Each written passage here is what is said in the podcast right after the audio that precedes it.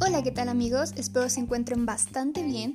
Yo soy Sofía Corrales, un placer estar con ustedes y en esta tarde voy a hablar acerca de las técnicas de investigación cualitativa. Espero que sea un tema de su agrado y que este le pueda ayudar para poder tener un nuevo conocimiento.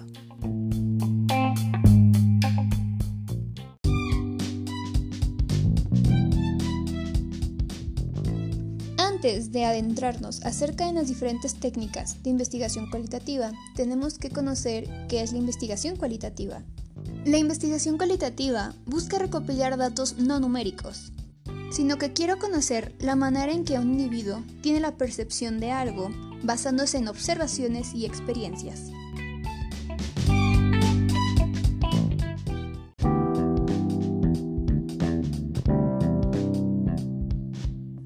Para poder obtener investigación cualitativa existen diferentes técnicas, las cuales se pueden clasificar en directas e indirectas. La diferencia radica en si el entrevistado conoce el verdadero propósito del estudio. En las técnicas directas se revela el fin de la investigación, o es tan obvio que no es necesario. Sin embargo, el grado de conocimiento del objetivo de la investigación puede variar.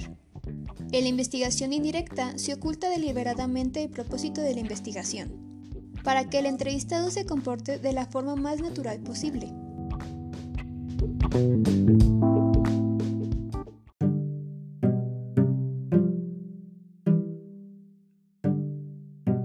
Las principales técnicas de investigación cualitativa son el grupo focal, la entrevista, la observación, la pseudocompra o también llamado mystery shopper o la técnica proyectiva.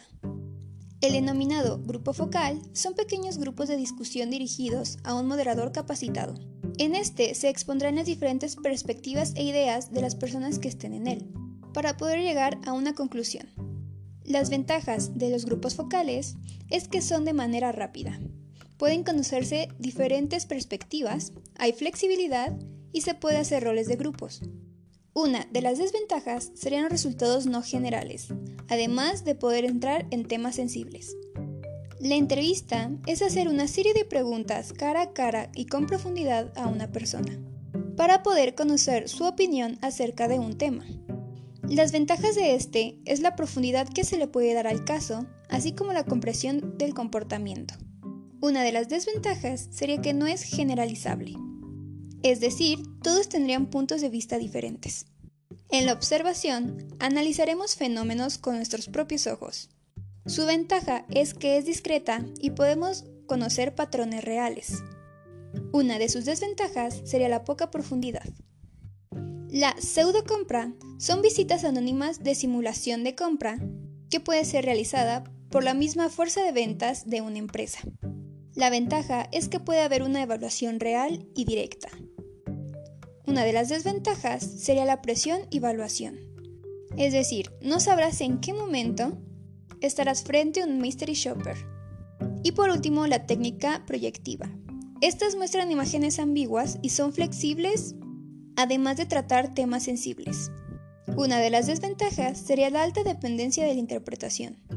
Así que ya sabes, si quieres realizar una investigación cualitativa, existen diferentes técnicas en las que puedes acomodarte hacia tu necesidad.